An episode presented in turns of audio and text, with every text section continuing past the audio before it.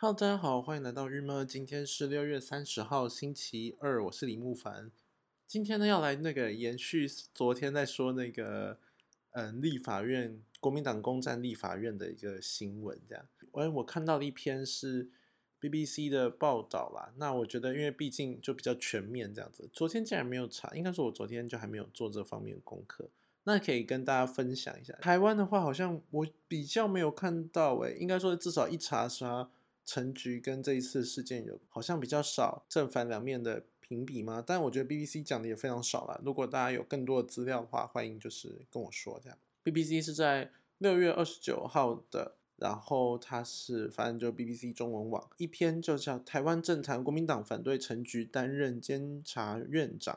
占领立法院的理由与动机，这样子，这篇他会提到说为什么要反国民党反对的点，跟跟反方的立场，还有他的说这一些动机，这样。那我主要觉得说，因为我真的蛮好奇的，就觉得陈菊这人实在是一个评价很极端的人，也就是有一大票的人觉得他非常好，又一大票的人觉得他非常不好，这样。其实有一点点不太确定，因为他在以我的对这。对陈觉理解就是，好像当高雄市长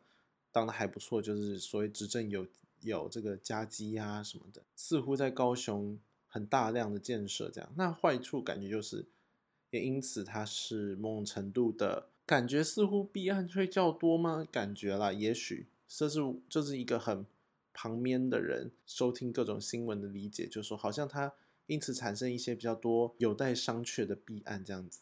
那是跟他自己本身是有关的状态，可是也不得不说，的确高雄好像在大兴土木，尤其是后期这个像是整个轻轨啊，跟博尔特区啊，跟这整个嗯沿着爱河的这些地方，好像什么流行音乐中心等等，都是还有魏武营，都是因为陈局，然后这些这整规划下来，然后把它整盖出来的，就是一个正本来就是一个正反有评价，但是好像也不会到。很讨厌他跟很喜欢他或什么，但是，所以我蛮惊讶，说他是一个这么受大家攻击嘛，就以这一次是这么容易被针对来攻击的，就有点像，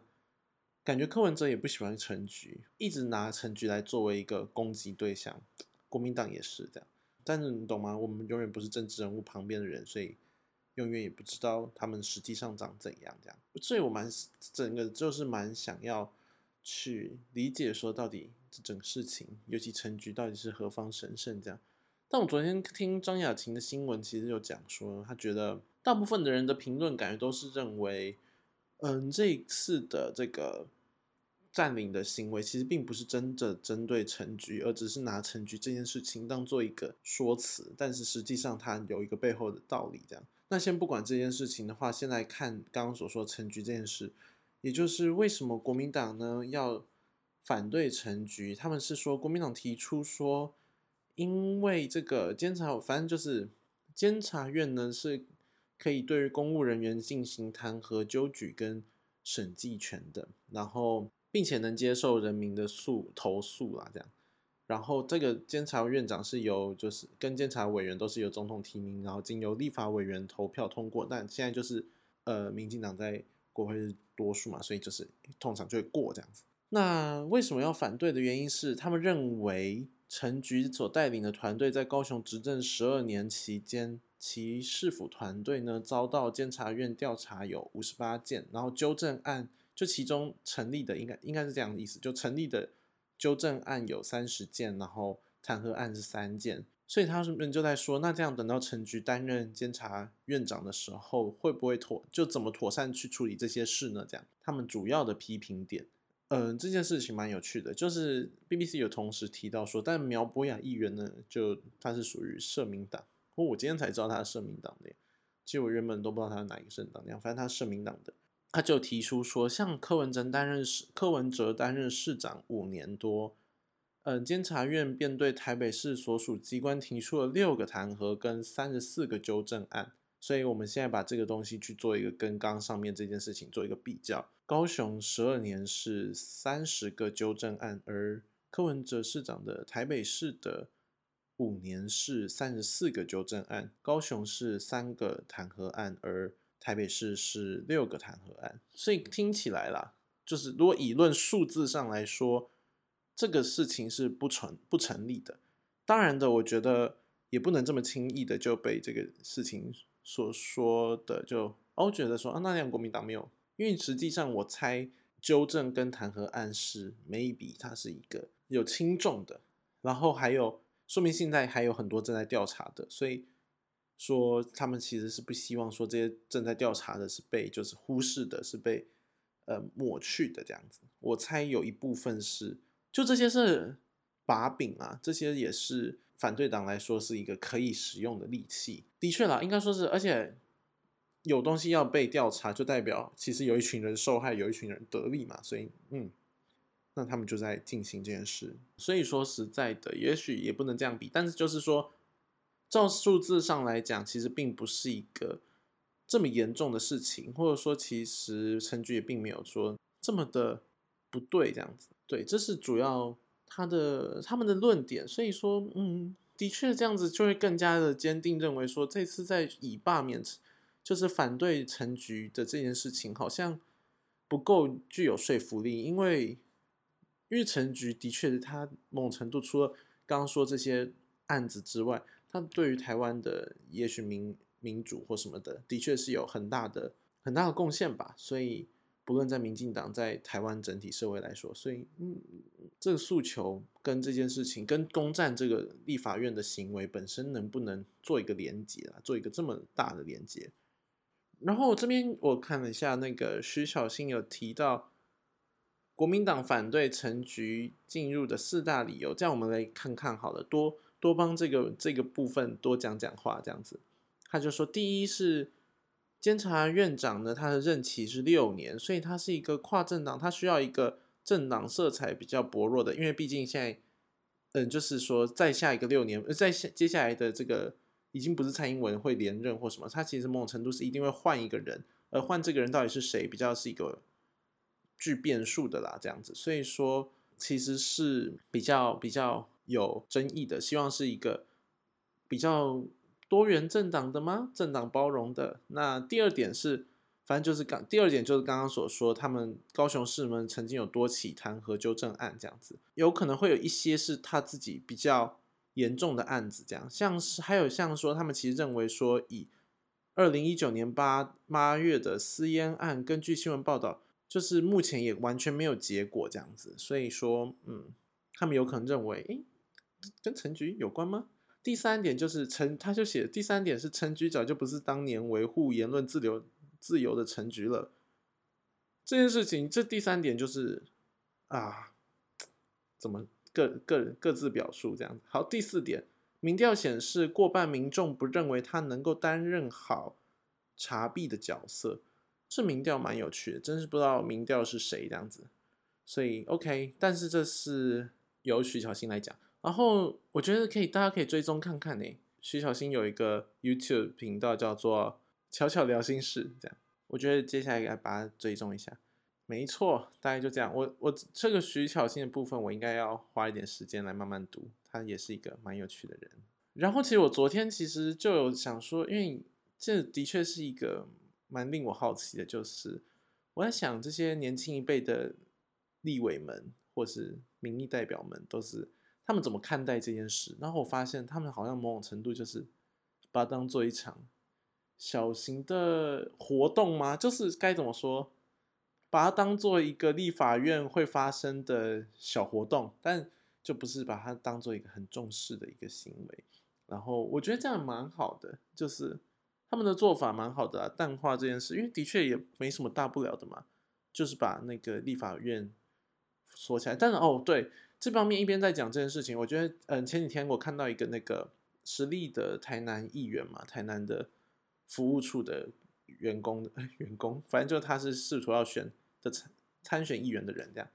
然后他就也脸书上有说，就说其实虽然说大这个国民党就是整个是一个闹剧，然后很快的国民党也自己就收场了，就是他们也没有去撑很久或什么的。然而，他说，其实希望大家在事情过后不要去忘记了背后是有很多很多的问题。其实这也是 BBC 在讲，或者说后来其实很多各个媒体在讲的。我觉得的确也是这样，就是说，当一党独大的时候，某种时候他的少数声音是被淡被忽视的，而且其实很多该怎么说啊？这就是蛮讨厌的啦，就是一些该做的事情，好像就真的没有人去督促他做，你懂吗？像是这种，还有像什么事情呢？就像修宪或什么的，好像就是一直一直卡关。虽然民进党也有民进党的说辞，但对于其他政党来说，就是的确是一个很多东西在卡关。那也许透过这一次的这个事件呢，他们是也抒发他们自己就是卡了八快卡了五年了吗？卡了好多年的这种心中的不悦，好像可以理解啦，对不对？就是他们真的是蛮辛苦的，就是很多，毕竟他们的决策或什么都必须听以民进党为主，以民进党的利益为优先这样子。那个张雅琴昨天在说新闻的时候就有提到这件事情，我觉得这蛮也蛮可以当做一个参考的，就是在讲说，其实这个时间点蛮特别的，也就是说。他们选在了这个中国要开会决定香港国安法的这件事情的同时，或者的之前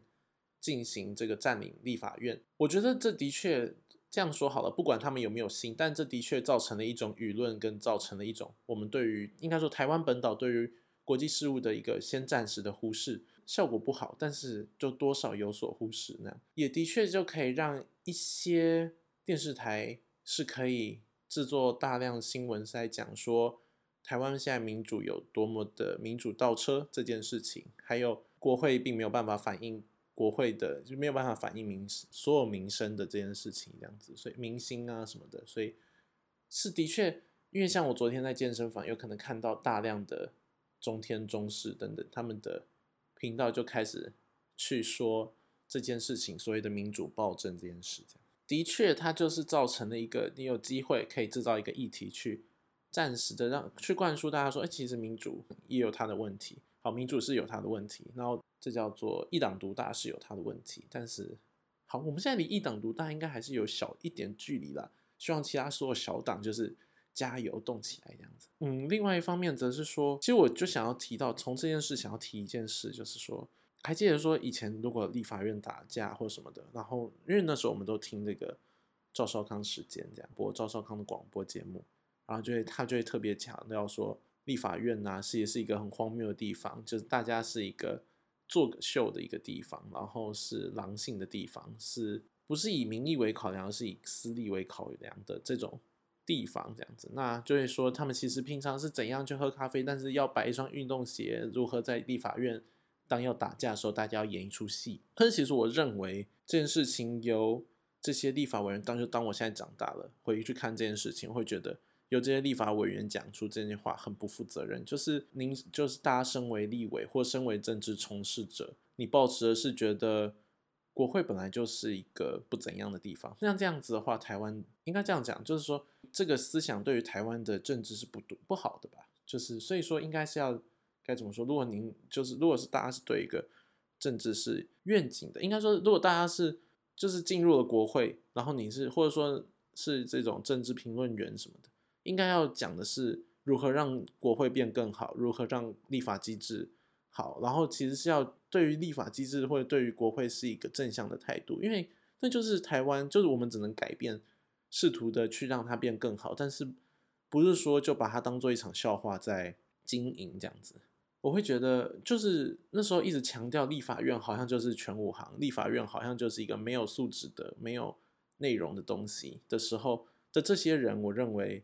其实很没有民主理想，跟也没有，就是他，我觉得很不适任于现在讲想起来会觉得他们很不适任于立法委员等等或者这些政治的工作，因为他们根本就没有心向于台湾的民主或优化台湾民主的这种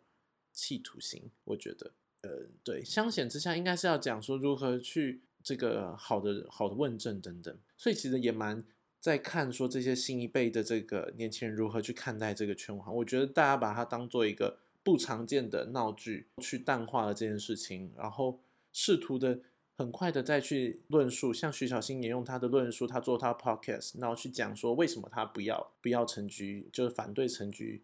进入这个成为监察院长，另外一方面的有可能以像是赖品妤等等议员，他们也用他们的论述去陈述说，或林非凡他们用他们论述去陈述为什么他们觉得这个进入就是为什么觉得陈局是 OK 的，或者说为什么要就这件事情啊，就是去评论这件事这样。所以我觉得这个风这个路线是好的，真希望就是哦，我最近真的很喜欢徐小新，这真希望这些该怎么说可以是进继续的往这些方向去推进，就是说也许其实我们必须要真的是应该说是就是。国会毕竟还是一个很重要的场所吧，大家不要放弃在国会上的经营，然后让台湾透过这些修宪修法事情，朝向一个好的地方。然后该修的法案、该修的宪还是需要好好的解决。而且我觉得昨今天刚刚看到，还看到了一个一不小心就滑到这个赖平他们有参加，是由这个范云所主主持的这个抓准时机追赶女性内阁人数的这件事情，然后。他们希望可以跨党派女性立委的共同呼吁，这样就是说，主要是希望多一点这样，女性在整个从政的女性可以多一点。那由赖品妤、范云跟赖香林联合开的记者会，然后其实我就觉得其实蛮好的，就是像这一篇就是一个所谓政党合作嘛，以赖香林跟范云跟赖品妤，就是属于这叫做什么，在各政党之间比较淡的，也是比较新进的人，然后他们。试图去改变些什么，我觉得这是有效的吧。所以还是对于国会是一个很乐见其成的一个状态。然后面对这个立法院打架呢，我们今天的评论应该就先到这边。还有好多知识，我发现你看要讲正经的事情，我已经努力搜集了，比较努力搜集了一下了，但是还是就是很不足诶。正经的事真的是好辛苦，难怪这些去采访这个立法院的人什么的新闻记者都。最终还是要就是请高佳瑜唱一首啊之类的，赖品妤要唱一首歌之类，就是要叫他们做这些事，因为没办法，因为其他太深奥了，民众真有可能 hold 不住这样，我就有点 hold 不住，我要查更多资料才可以 hold 住这一切。好，所以真的是太困难了这样。然后我这边要公布宣，应该说是宣布一下，就是接下来以后郁闷录制时间都会调到像今天一样，就是变成是晚上录制，就。如果是大家有习惯早上或是什么下班前聆听的话，就是有可能都会听到是前一天的。这边就蛮抱歉，因为接下来的录制时间我应该早上有点难 爬起来做这件事情，所以反正就剪完应该都会是晚上啦。那就是一个新的生活的开始，然后嗯，大家就继续支持这样，也可以把如果喜欢可以分享给各位身边的人这样。好，那今天郁闷就先到这边。我们明天见，大家拜拜。